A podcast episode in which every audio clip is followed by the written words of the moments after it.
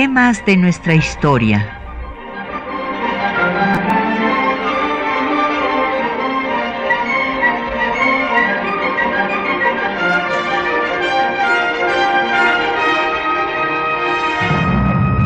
Un espacio que difunde el conocimiento del pasado para comprender nuestro presente. Programa a cargo de la maestra Patricia Galeana.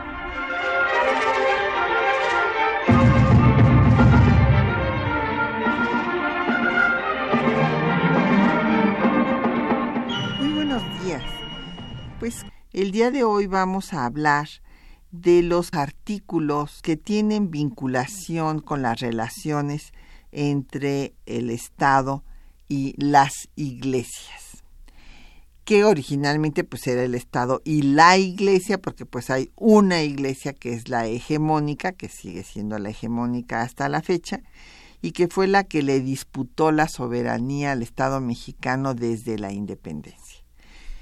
Y bueno, pues tenemos el gran gusto de recibir a don Jorge Fernández Ruiz. Eh, él es experto en estos temas y ha escrito diversas obras pues que nos han ilustrado en esta materia. Bienvenido, don Jorge. Mucho gusto de que esté aquí con nosotros. Muchas gracias. Muchas gracias a usted, doctora Patricia, y muchas gracias al auditorio por estarnos escuchando. Pues eh, como cada viernes en temas de nuestra historia, tenemos publicaciones sobre el tema que tratamos y en este caso les vamos a dar una de las eh, publicaciones de la serie colección de cuadernos Jorge Carpizo para entender y pensar la laicidad. Y este es el texto que les damos hoy es Laicidad y Constitución de Alfonso Ruiz Miguel. Entonces, llámenos, tenemos varios ejemplares para nuestros radioescuchas, eh, los teléfonos a su disposición son el 55 36 89 89, una alada sin costo 01 800 505 26 88, un correo de voz 56 23 32 81, un correo electrónico temas de nuestra historia arroba yahoo.com.mx en Twitter estamos en arroba temas historia, en Facebook en temas de nuestra historia UNAM y el programa queda en línea en el www.radiounam.mx. Bueno, pues eh, ya don Jorge Fernández Ruiz pues es conocido de toda la audiencia de temas de nuestra historia, pero quisiera yo recordar que él eh, pues se formó en nuestra universidad es investigador del Instituto de Investigaciones Jurídicas de nuestra máxima casa de estudios. Ha eh, recibido el doctorado honoris causa por diversas universidades, pues la de Puebla, la de Michoacán, en fin, ha tenido reconocimientos también en el extranjero.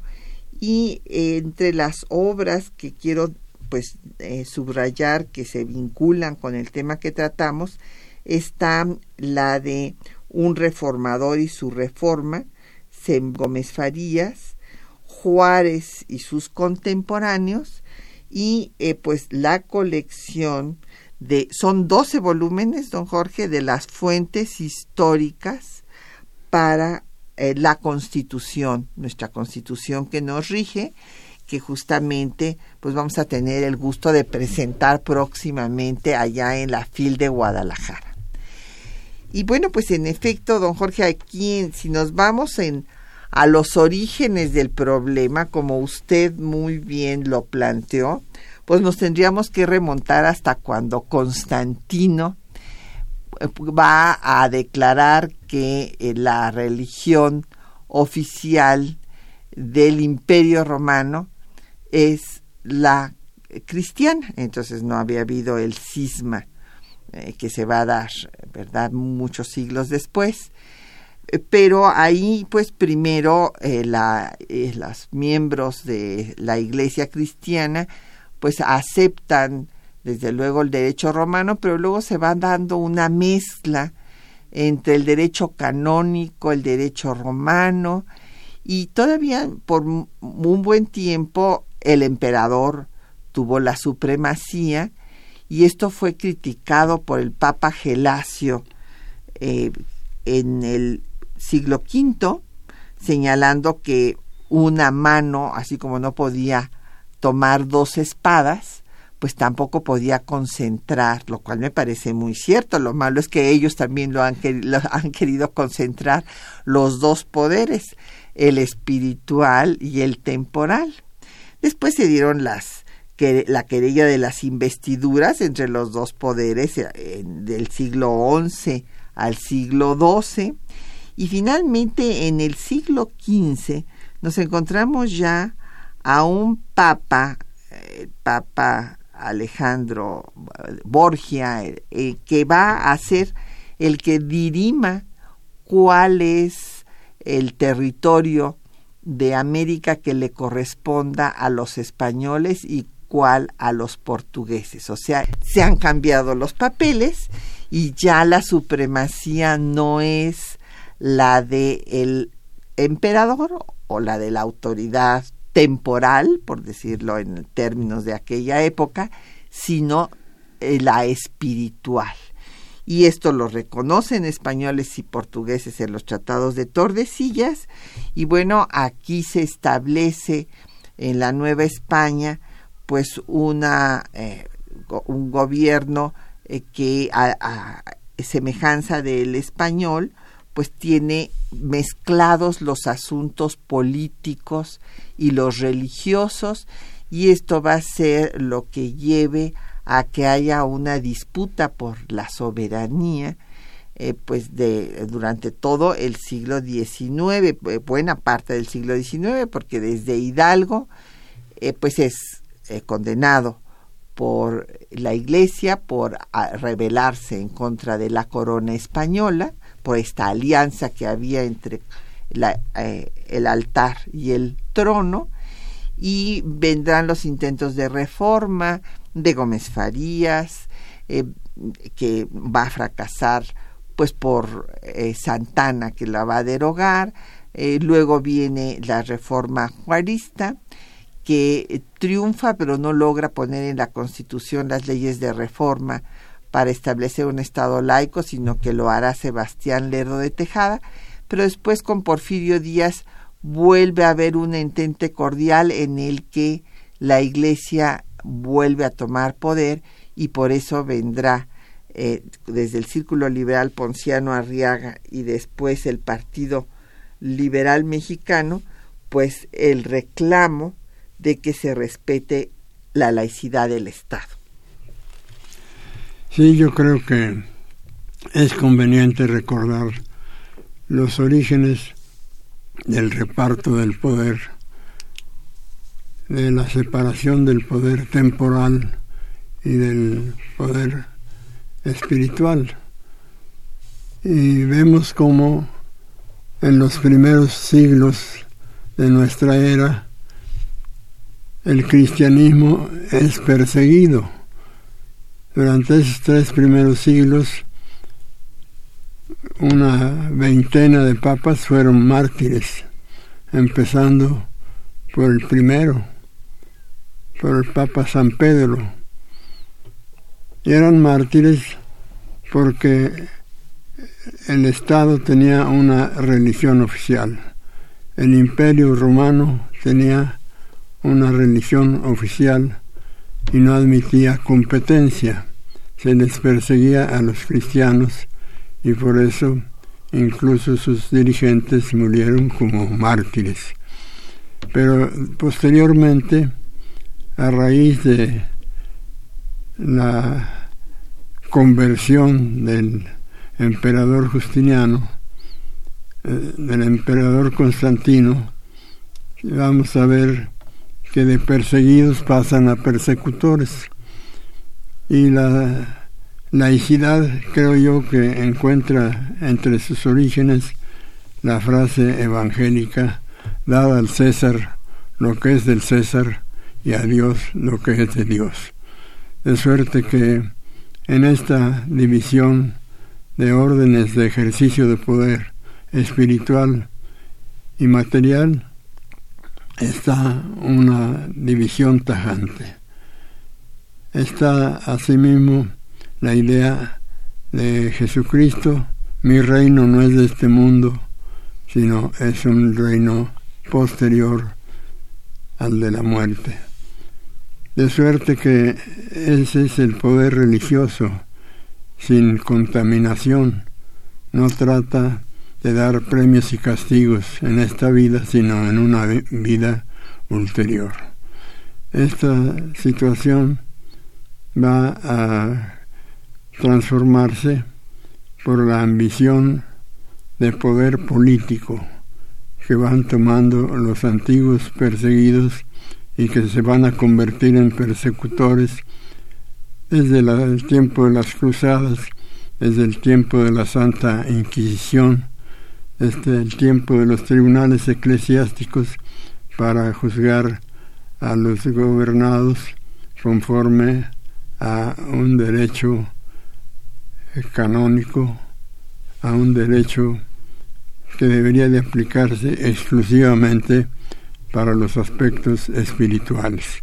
Por eso yo digo que quien tiene poder y cuando advierte que ha llegado a acumular mucho poder, sea religioso o político, luego en ocasiones ambiciona tener, si él tiene poder religioso, tener poder político.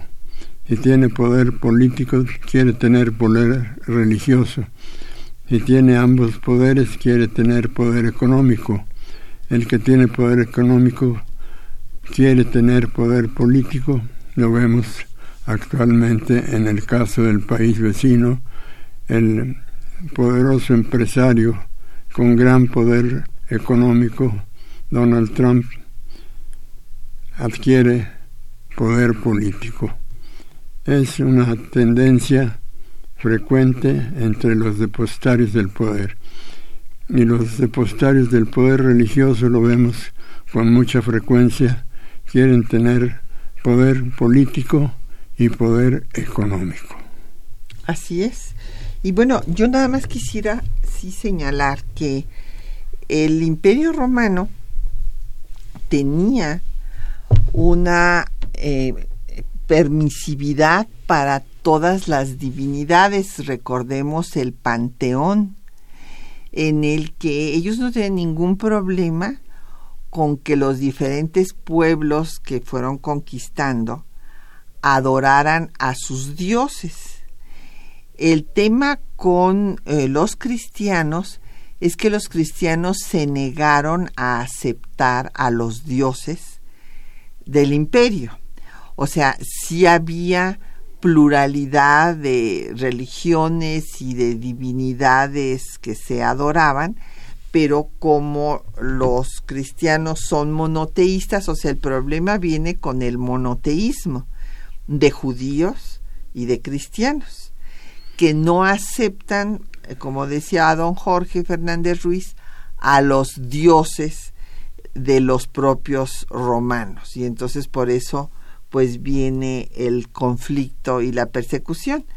Pero en efecto, pues eh, lo que hemos visto a lo largo de la historia de la Iglesia es esta eh, eh, lucha por el clericalismo que según Yves Congar, un teólogo francés, a quien eh, Boitila no le dio el cardenalato sino hasta que ya estaba en estado de coma porque había sido un gran crítico del activismo político de este papa, pues Yves señaló que el clericalismo, o sea, la utilización de la calidad sacerdotal para la política, era contraria a la doctrina cristiana.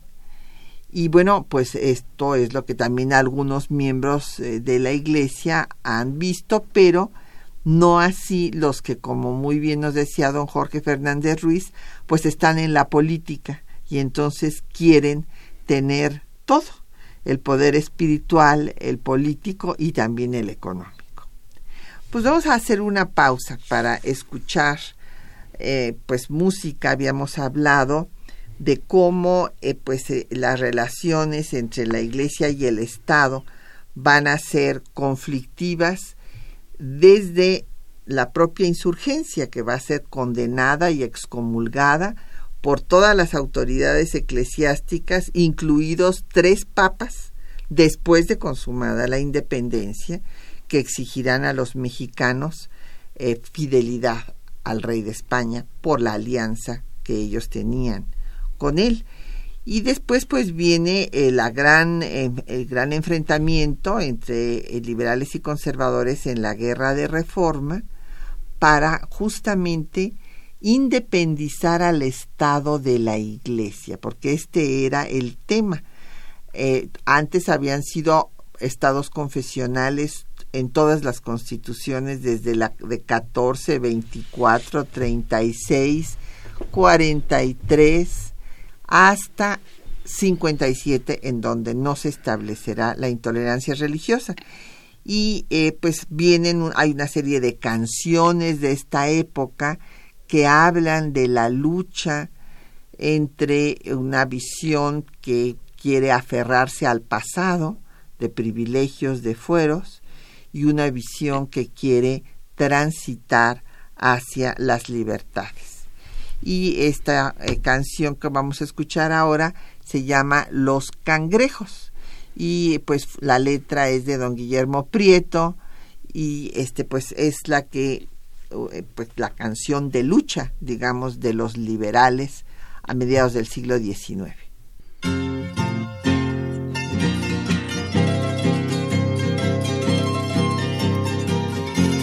Cangrejos al combate, cangrejos a compás, paso para adelante, doscientos para atrás. Casacas y sotanas dominan donde quiera, los sabios de Montera felices nos harán. Sus isas, viva la libertad, ¿quieres inquisición? Ja, ja, ja, ja, ja, ja. Vendrá Pancho Membrillo y los azotará. Maldita federata que oprobio nos recuerda, hoy los pueblos en cuerda se miran desfilar. ¿A dónde vais arrieros? Dejad esos costales, aquí hay cien oficiales que habéis de transportar. Cangrejos al combate, cangrejos a compás, un paso para adelante, doscientos para atrás. Sus sisas, viva la libertad, ¿quieres inquisición? Ja, ja, ja, ja, ja, ja. Vendrá Pancho Membrillo. fuerte y en Holgorio el jesuita y el guardia de garita y el fuero militar. Heroicos vencedores de juegos y portales, y aplacan nuestros males, la espada y el cirial.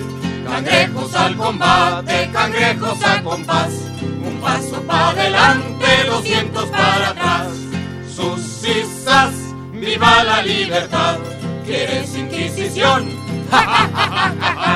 Vendrá Pancho Membrillo y los azotará. En ocio el artesano se oculta por la leva, ya ni al mercado lleva el indio su guacal. Qué horrible el contrabando. Bueno, pues ahí tienen esta canción escrita por don Guillermo. Prieto y que publicó en su libro Viajes de Orden Suprema.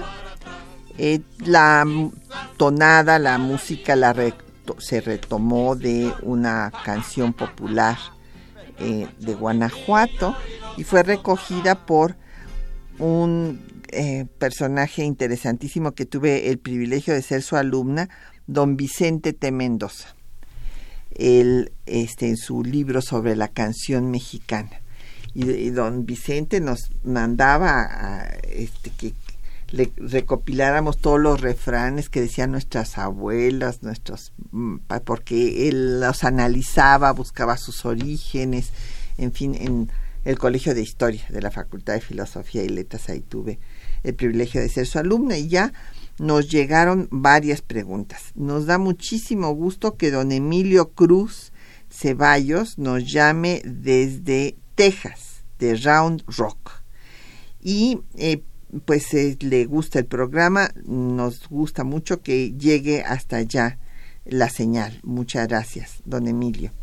Eh, don Agustín Alcaraz de la Benito Juárez dice que, y, está vinculado de que si nos están hablando de Texas, dice que en Estados Unidos, que si tienen un gobierno laico, que porque en sus billetes tienen la leyenda en, do- en Dios confiamos. Pues muy buen tema, don Agustín. Lo que pasa es que hay que recordar que en Estados Unidos nunca ha habido un conflicto iglesia-estado en toda su historia. ¿Por qué? Porque las trece colonias inglesas tuvieron desde sus orígenes, los ingleses que llegaron a, a Escanas, venían buscando la libertad religiosa precisamente porque en Inglaterra pues estaba la iglesia oficial que sigue siendo la iglesia oficial hasta la fecha anglicana y la reina de Inglaterra es la cabeza de la iglesia anglicana desde Enrique VIII hasta la fecha entonces y había otros grupos de puritanos que no eran aceptados allá por los anglicanos y que entonces migran a América y van a fundar este, algunas de estas colonias, pero en estas colonias vienen de todo, también vienen irlandeses católicos, vienen judíos, vienen diversas credos religiosos, entonces desde sus orígenes se acostumbran a convivir con diferentes religiones. Y por eso es que eh, ellos no han tenido conflicto en iglesia-estado porque el Estado siempre ha estado por encima de todas las iglesias. Entonces, bueno, pues sí, eh, los presidentes juran eh, en, poniendo la mano en una Biblia y no hay discurso donde no se hable de Dios y in God we trust y todo lo demás, pero hay diversidad de credos. Mientras que aquí en la Nueva España se estableció la intolerancia religiosa, porque acuérdense que España surgió de justamente esta alianza entre los reyes de España, los reyes por eso se llamaban católicos, y la Iglesia Católica, se establece la Inquisición y se expulsa de España a todos los judíos y a los moros. Y entonces, pues viene una, el establecimiento de una religión única, sin tolerancia de ninguna otra, con exclusión de cualquier idea extraña, para eso existe la Inquisición, y esto pues se va a traspasar a, a la Nueva España y a todos los dominios españoles en América, y por eso es que aquí sí ha habido este conflicto iglesia-estado y en Estados Unidos no lo hay. Sí, son escenarios distintos en la- desde los orígenes de, de la colonización anglosajona y la colonización española. Tienen distintos puntos de vista, distintos criterios y distintas circunstancias. Aquí en la Nueva España, como en toda la América española, se trató de imponer una religión y fue considerado incluso delito el no practicar esa religión. La Santa Inquisición eh, aplica suplicio a los miembros de la familia Carvajal por sospechar que practicaban de la religión judía. la religión judía. Sí. Entonces es una situación de un Estado confesional intolerante y además coercitivo en su prohibición.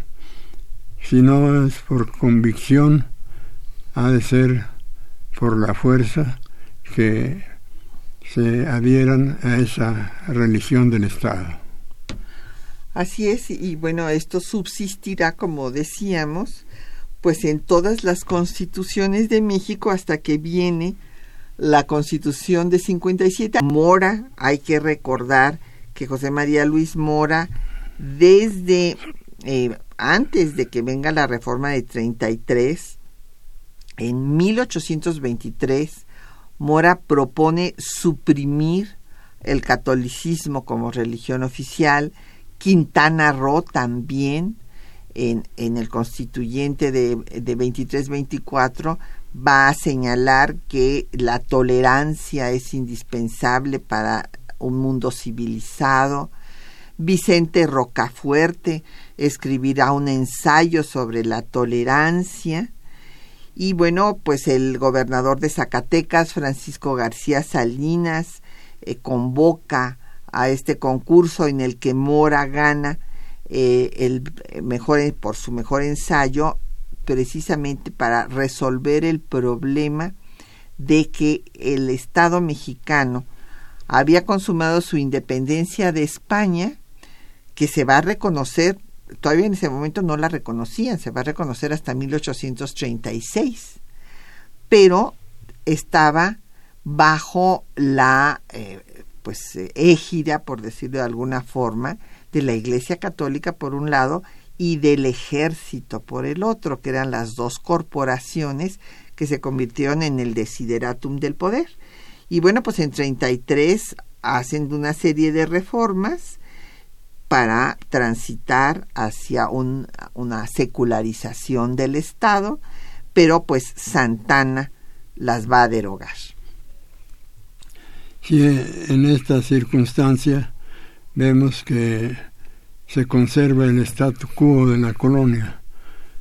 Hay una fe, hay una religión que tiene no solamente el apoyo del Estado, sino es reconocida como la, la religión oficial, obligatoria. Y por otro lado, el ejército tiene canonjías. Esto se refleja incluso en la impartición de justicia hay un fuero ordinario para todos los gobernados.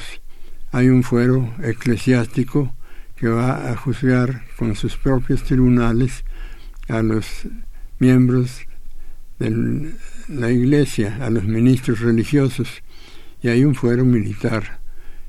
Por cierto, se canceló el fuero religioso, pero subsiste hasta la fecha el fuero militar. Así es.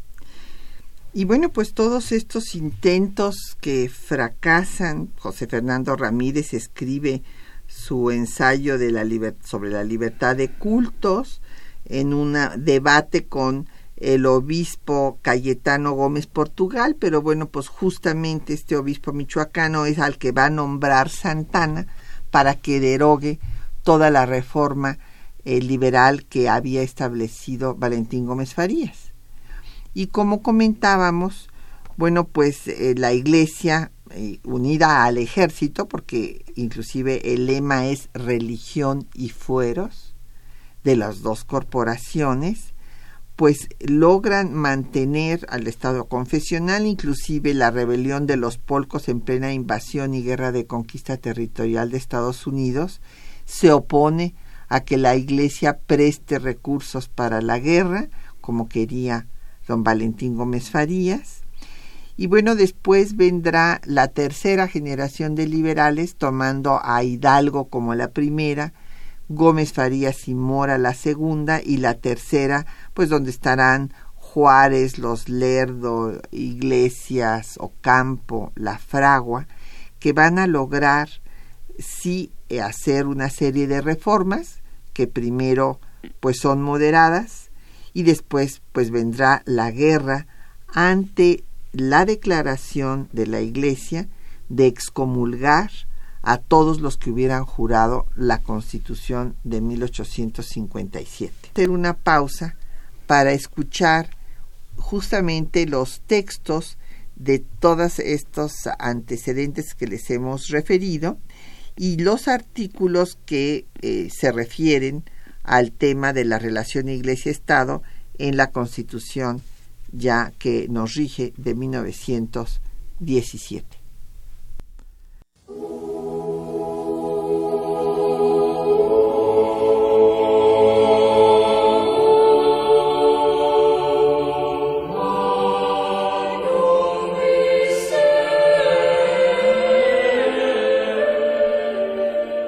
La alianza entre la corona española y la Santa Sede llevó al enfrentamiento de la Iglesia con el Estado mexicano a partir de la independencia. Con el establecimiento del patronato real se unieron los asuntos políticos y los asuntos religiosos, los civiles y los eclesiásticos. Con la independencia, la Iglesia se independizó del patronato y se rehusó a firmar un concordato con los gobiernos mexicanos, así como a aceptar su autoridad. No obstante que todas las constituciones mexicanas de la primera mitad del siglo XIX, tanto las federalistas como las centralistas, mantuvieron un Estado confesional en el que prevalecían la intolerancia y los fueros. Sin embargo, los liberales consideraron que para consumar la independencia y soberanía del Estado mexicano, debía independizarse de la corporación eclesiástica. Había que someter a la Iglesia a la autoridad del Estado, acabar con la sociedad estamental y crear una sociedad civil. El 5 de febrero de 1857 fue promulgada la primera constitución en la historia de México que no estableció la intolerancia religiosa y que facultó al Estado para legislar en materia religiosa. No obstante haber sido jurada por Dios y establecer la protección de la religión católica, fue condenada por la Iglesia por permitir implícitamente la libertad de cultos. La institución eclesiástica dictó la excomunión ipso facto a todo aquel que la jurara. En la parte más cruenta de la contienda se decretaron las leyes de reforma, justificadas en un manifiesto a la nación lanzado el 7 de julio de 1859. El gobierno propone poner término definitivo a esa guerra sangrienta y fratricida que una parte del clero está fomentando, por solo conservar los intereses y prerrogativas que heredó del sistema colonial, abusando escandalosamente de la influencia que le dan las riquezas que ha tenido en sus manos y del ejercicio de su sagrado ministerio. Para despojar de una vez a esta clase de los elementos que sirven de apoyo a su funesto dominio, el gobierno cree indispensable adoptar la más perfecta independencia entre los negocios del Estado y los eclesiásticos. Las leyes de reforma fueron incorporadas a la Constitución el 25 de mayo de 1873. A final del siglo XIX, la Iglesia mexicana se entendió con la dictadura porfirista y dio su apoyo a la contrarrevolución huertista. Al triunfo de la revolución constitucionalista, se promulgó la Constitución de 1917, primera que no se juró en nombre de Dios y que establece la laicidad de la educación. Artículo 3. La enseñanza es libre, pero será laica la que se dé en los establecimientos oficiales de educación lo mismo que la enseñanza primaria, elemental y superior que se imparte en los establecimientos particulares. Ninguna corporación religiosa ni ministro de algún culto podrán establecer o dirigir escuelas de instrucción primaria. Además, su artículo 24 establece explícitamente la libertad de cultos. Artículo 24. Todo hombre es libre para profesar la creencia religiosa que más le agrade, siempre que no constituyan un delito o falta penados por la ley. Por otra parte, su artículo 130 estableció la separación del Estado y la Iglesia. Artículo 130. Corresponde a los poderes federales ejercer en materia de culto religioso y disciplina externa la intervención que designen las leyes.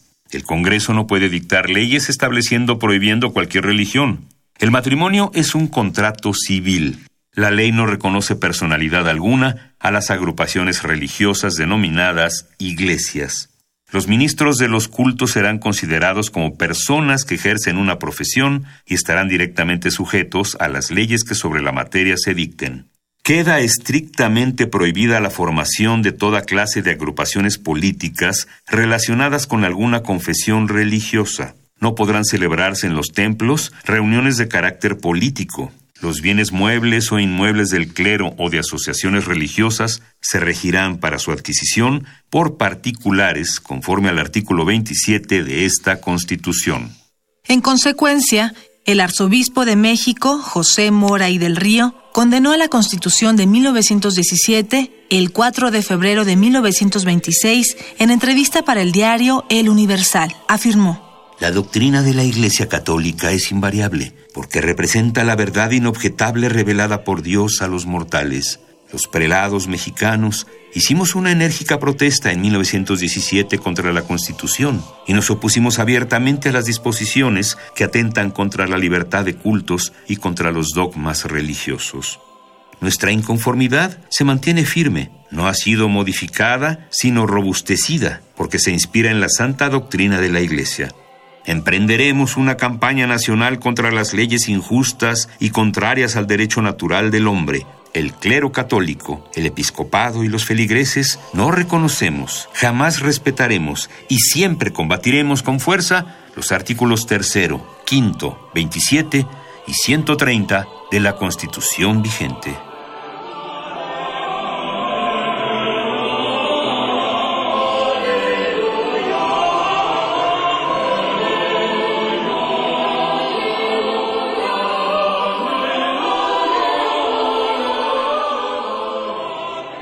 Pues ahí tienen ustedes la, así como le hizo la guerra eh, la Iglesia a la Constitución de 57, también se la hizo a la Constitución de 17. Y bueno, previamente habían eh, desautorizado, estuvieron de acuerdo con el gobierno de Madero, se funda el partido político en ese momento, y van no solamente a apoyar política, sino financieramente, como consta en los documentos del Vaticano, publicados por el INERM, precisamente, que eh, financiaron al gobierno de Huerta. O sea, la eh, contrarrevolución, la, el gobierno usurpador de Victoriano Huerta, que acabó con el gobierno democrático y con la vida del presidente Madero y el vicepresidente Pino Suárez. Y después fueron enemigos, desde luego, de la revolución, en particular de la revolución constitucionalista, y por esa razón hubo pues grandes discursos en el constituyente de 17 hablando de que no se tenía que simplemente separar la iglesia del Estado, al independizar al Estado de eh, la jerarquía eclesiástica, que además tenía una autoridad supranacional que estaba en Roma, sino que debía establecerse la supremacía de eh, la del Estado sobre todas las iglesias. Y hubo una serie de discusiones muy interesantes eh, pues el tema que más se discutió fue el de la educación, si dejar la libertad de la enseñanza como estaba originalmente en 57, después modificada por Juárez y por Lerdo, estableciendo la educación laica. Y en estas discusiones, pues eh, Luis G. Monzón, por ejemplo, propuso que no debería de ser la educación laica, o sea, neutral, sino quería que fuera una educación racional para evitar los errores de fanatismo religioso que se inculcaban pues eh, por los curas y que eh, el Estado tenía la obligación de que se superaran. Esta posición de educación racional no prosperó, eh, tampoco la del proyecto de Carranza de libertad de enseñanza, sino la de la educación laica que propuso eh, Francisco J. Mújica y otros de los jacobinos.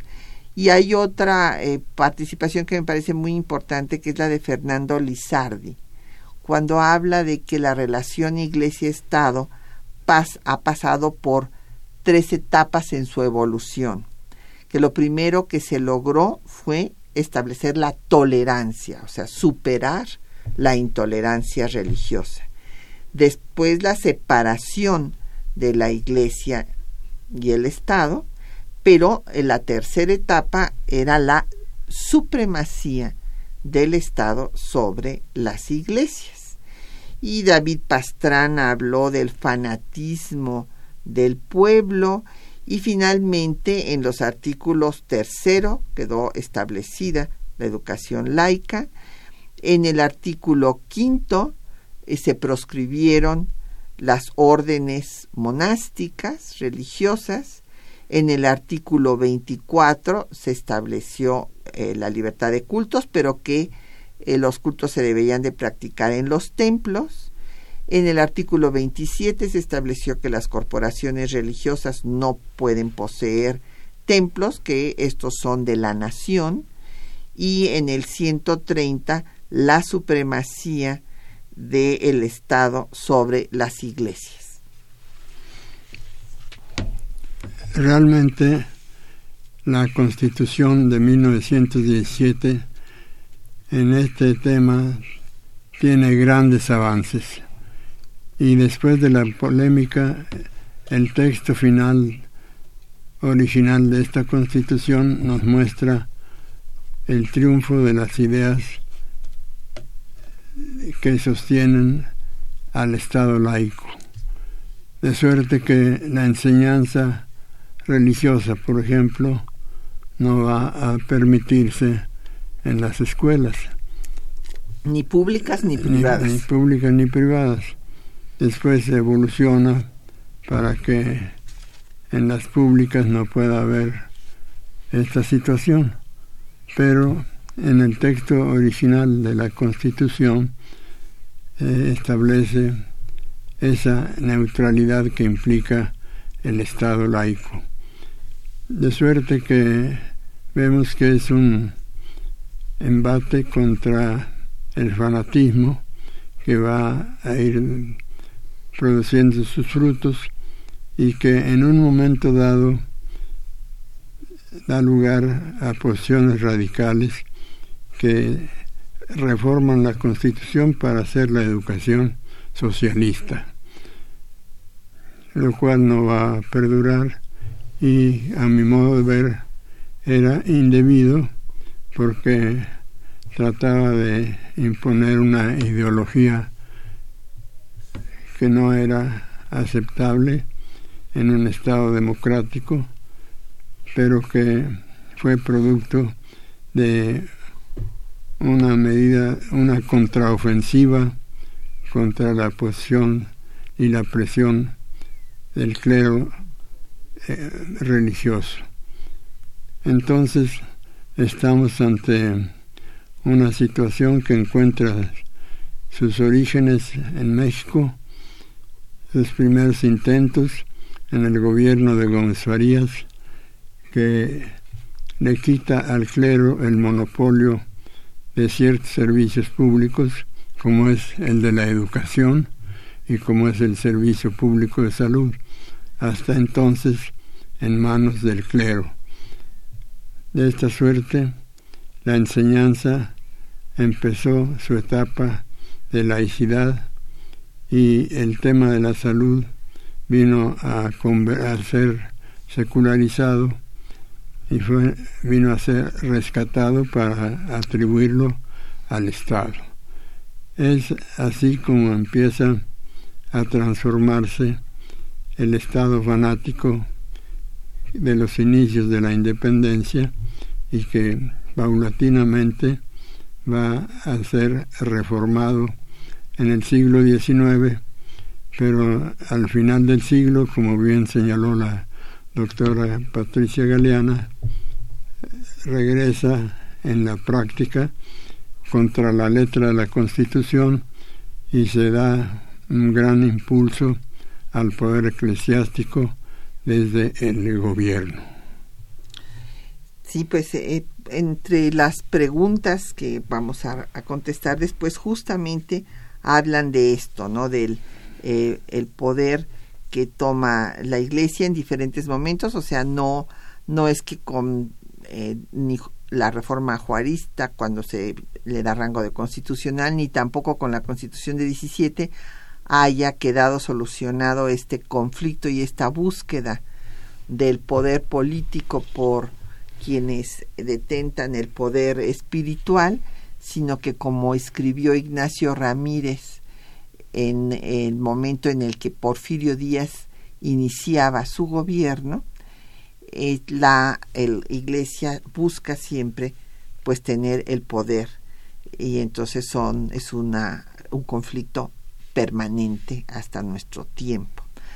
Vamos a escuchar otro poco de música Vamos a escuchar una eh, canción eh, que eh, pues tiene una gran historia porque se le ha atribuido al poeta francés Paul Eluard y en efecto él escribió un poema sobre la libertad y después Nacha Guevara grabó eh, por primera vez esta canción que vamos a oír interpretada por el grupo Sanapay que es Yo te nombro libertad.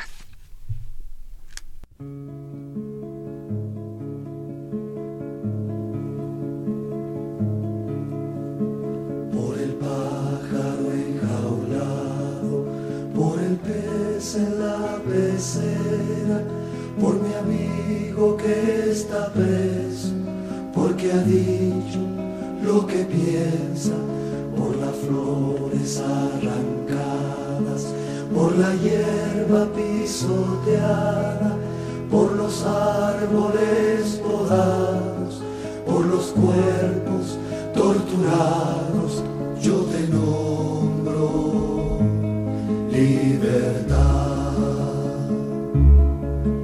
Por los dientes apretados,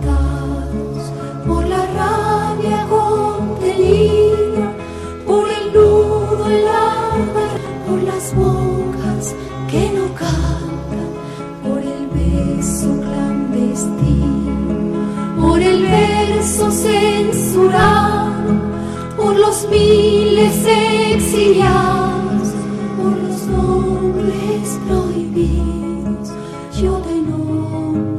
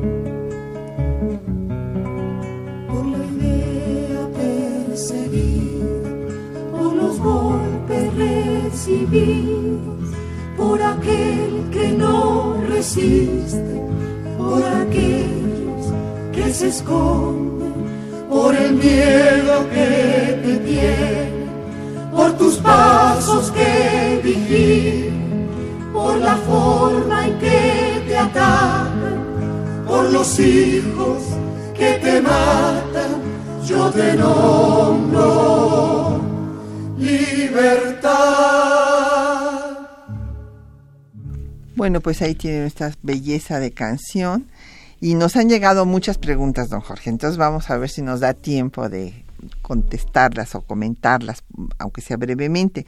Don Jorge Virgilio de Coyoacán eh, pregunta si eh, influyó la opinión de Valentín Gómez Farías, eh, que se- decía que en la Real y Pontificia Universidad de México era la fortaleza teológica del absolutismo y su establecimiento, eh, pues como la cátedra de los fundamentos de la teología y de la religión y de la moral cristiana. Bueno, lo que decían es que en esta universidad, eh, pues lo que era la Real y Pontificia Universidad, la primera uni- universidad que abrió sus puertas en América, aunque la cédula de creación de la de Perú es anterior, la que empezó a funcionar primero fue la que estaba aquí en la capital de la Nueva España, y Gómez Farías consideraban que en efecto en esta universidad, que era una reminiscencia de la colonia, pues solamente se alimentaba el conservadurismo y por eso es que la cierran la universidad. Luego cuando viene Santana pues se abre otra vez. Después cuando viene la tercera generación de liberales la vuelven a cerrar cuando llegan los conservadores a la Ciudad de México y Juárez está en Veracruz, la vuelven a abrir y el que la cierra por última vez va a ser Maximiliano, que les resultó liberal y que tampoco estuvo de acuerdo con sus ideas. Y eh, doña Rosario Velázquez eh, nos llamó de linda vista que qué fueros eran los que eh, defendía el clero católico. Bueno, pues esta, esta situación, como explicaba don Jorge, de que fueran juzgados y cometían un delito solamente por sus tribunales y no por los tribunales civiles. Y esto fue por lo que se opusieron tanto a la ley de administración de justicia que va a ser Benito Juárez, porque les quita a los tribunales eclesiásticos y militares la posibilidad de ventilar delitos del orden común, o sea que si un cura o un militar comete un asesinato o, roba algo, pues eh, eh, el, eh, bueno, en ese momento el ministro de Justicia y Negocios Eclesiásticos que hace esta ley dice no tienen por qué ser juzgados por tribunales del clero o tribunales del ejército, sino deben de ser juzgados por los tribunales eh, civiles, porque es un delito civil no que los juzguen cuando pues no llegan a dar a misa o no. Sí, el orden jurídico imperante en el Estado es reacio a admitir que haya distintas varas en la aplicación de la justicia. Todos deben ser juzgados por los mismos tribunales y las mismas leyes, salvo que se trate de faltas religiosas que entonces serán sujetos a un tribunal eclesiástico por ese ilícito canónico. El derecho canónico previene cuáles son esas faltas y el derecho del Estado, el derecho penal concretamente, establece cuáles son los delitos en que pueden incurrir cualquier persona. De suerte que, tratándose de delitos, no puede haber un tribunal especial. Así que lo mismo para los militares.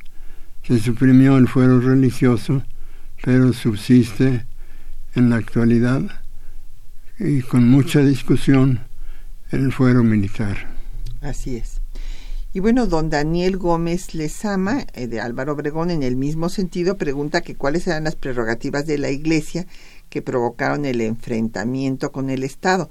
Pues don Daniel, desde un principio, en primer lugar, pues cuando viene la guerra de independencia, como la Iglesia era aliada de la corona española, pues combate a la independencia. Ya cuando se consuma la independencia, no le reconoce a los gobiernos mexicanos la autoridad que sí les había que sí le había reconocido a los reyes de España por medio del eh, regio. Y pues es un problema político y también económico porque eh, pues van a luchar por tener este control sobre eh, pues, el pensamiento de las personas, que no haya ninguna idea diferente a sus dogmas religiosos y para esto consideran muchos de ellos que tienen que tener el poder para lograr ese control sobre el pensamiento de la población. En el momento de la independencia, y durante todo el siglo XIX el gran propietario es el clero. Paulatinamente, a través de las sucesiones testamentarias e intestamentarias, va a ir adquiriendo grandes propiedades, de suerte que Para el inicio de la revolución, el clero es el gran terrateniente del país, que alterna con particulares que son también grandes terratenientes, como fuera el señor Terrazas en Chihuahua, por ejemplo. Así es, y es que hay que recordar que en los países católicos, desde el siglo XV en Europa, se eh, prohibió la banca, porque se decía que eh, pues la usura era, estaba condenada. Y en cambio en los países protestantes hubo banqueros y en la Nueva España la iglesia fungió como banco. Y eso también, además de lo que nos decía don Jorge, de las donaciones y legaciones que hacían los fieles para que les perdonaran sus pecados, también prestaban a muy bajos réditos, pero con hipoteca. Y de esta forma, pues como nos explica don Jorge, se convirtieron en los grandes propietarios. Eh, don José Guadalupe Medina de Netzahualcoyo nos pregunta que si Comonfort como presidente de México se opuso a la desamortización de los bienes del clero. Eh, no, don José Guadalupe, no precisamente. Eh, Comonfort era un moderado que no estuvo de acuerdo después con la constitución de 57 y dio un golpe de Estado y la desconoció. Y bueno, pues ya fue el estallido de la guerra civil pero él también intervino los bienes del obispado de Puebla como presidente de México. ¿Por qué? Que fue la primera intervención en los bienes del clero. Porque resulta que el obispo de Puebla, Pelagio Antonio Labastidi Dávalos, pues eh, financió el levantamiento armado de Antonio Aro y Tamariz para derrocar al gobierno emanado de Ayutla y esto hizo que Comonfort interviniera en los bienes del Obispado de Puebla, pero desde luego él no estaba de acuerdo con la nacionalización que es lo que se va a dar después. ¿Quién es esa posición de moderado de Ignacio Comonfort? Es eh, evidente y como lo acaba de mencionar la doctora, es su pensamiento contrario al espíritu de la Constitución, aunado a que considera que el gobierno, el tipo de gobierno establecido con una predominancia del Congreso, no lo deja gobernar, va a dar su increíble golpe de Estado, con lo cual se autodespoja de su investidura de presidente de la República que había jurado que había prometido cumplir y hacer cumplir apenas unas semanas antes. Así es. Pues don eh, Arturo Montaño de Pachuca Hidalgo, nos da mucho gusto que nos llame desde allá, dice que si la iglesia paga impuestos, pues no, no paga impuestos y sería muy buena idea, don Arturo, ya se ha propuesto varias veces que debe pagar impuestos.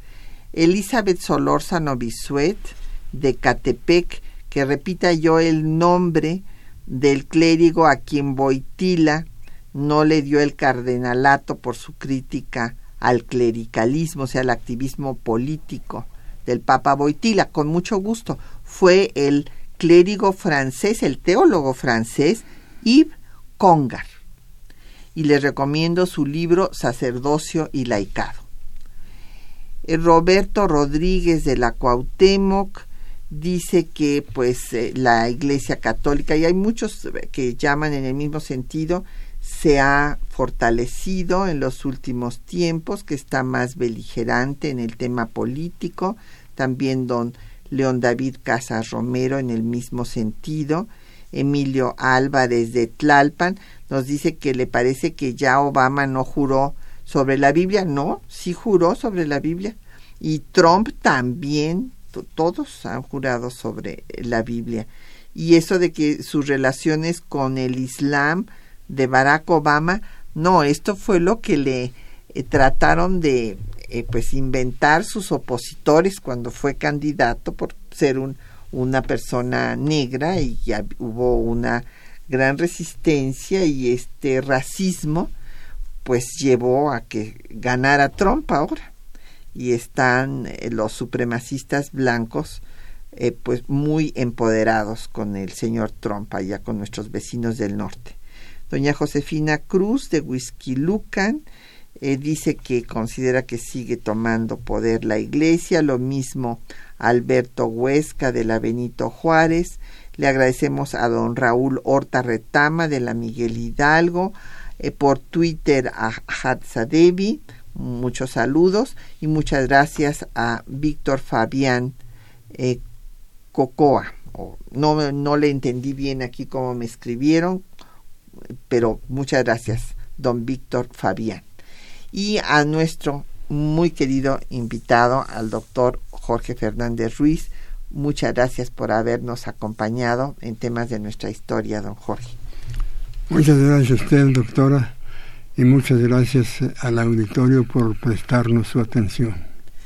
Y gracias a nuestros compañeros que hacen posible el programa, Juan Estac y María Sandoval en la lectura de los textos, a Gerardo Eduardo Zurrosa en el control de audio, Quetzalín Becerril en la producción, Erlinda Franco en los teléfonos con el apoyo de Felipe Guerra y Patricia Galeana se despide hasta dentro de ocho días.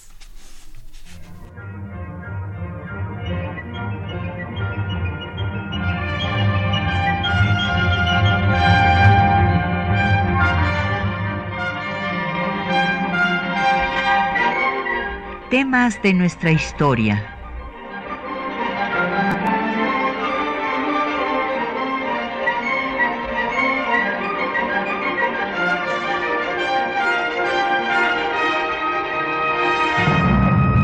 Un espacio que difunde el conocimiento del pasado para comprender nuestro presente.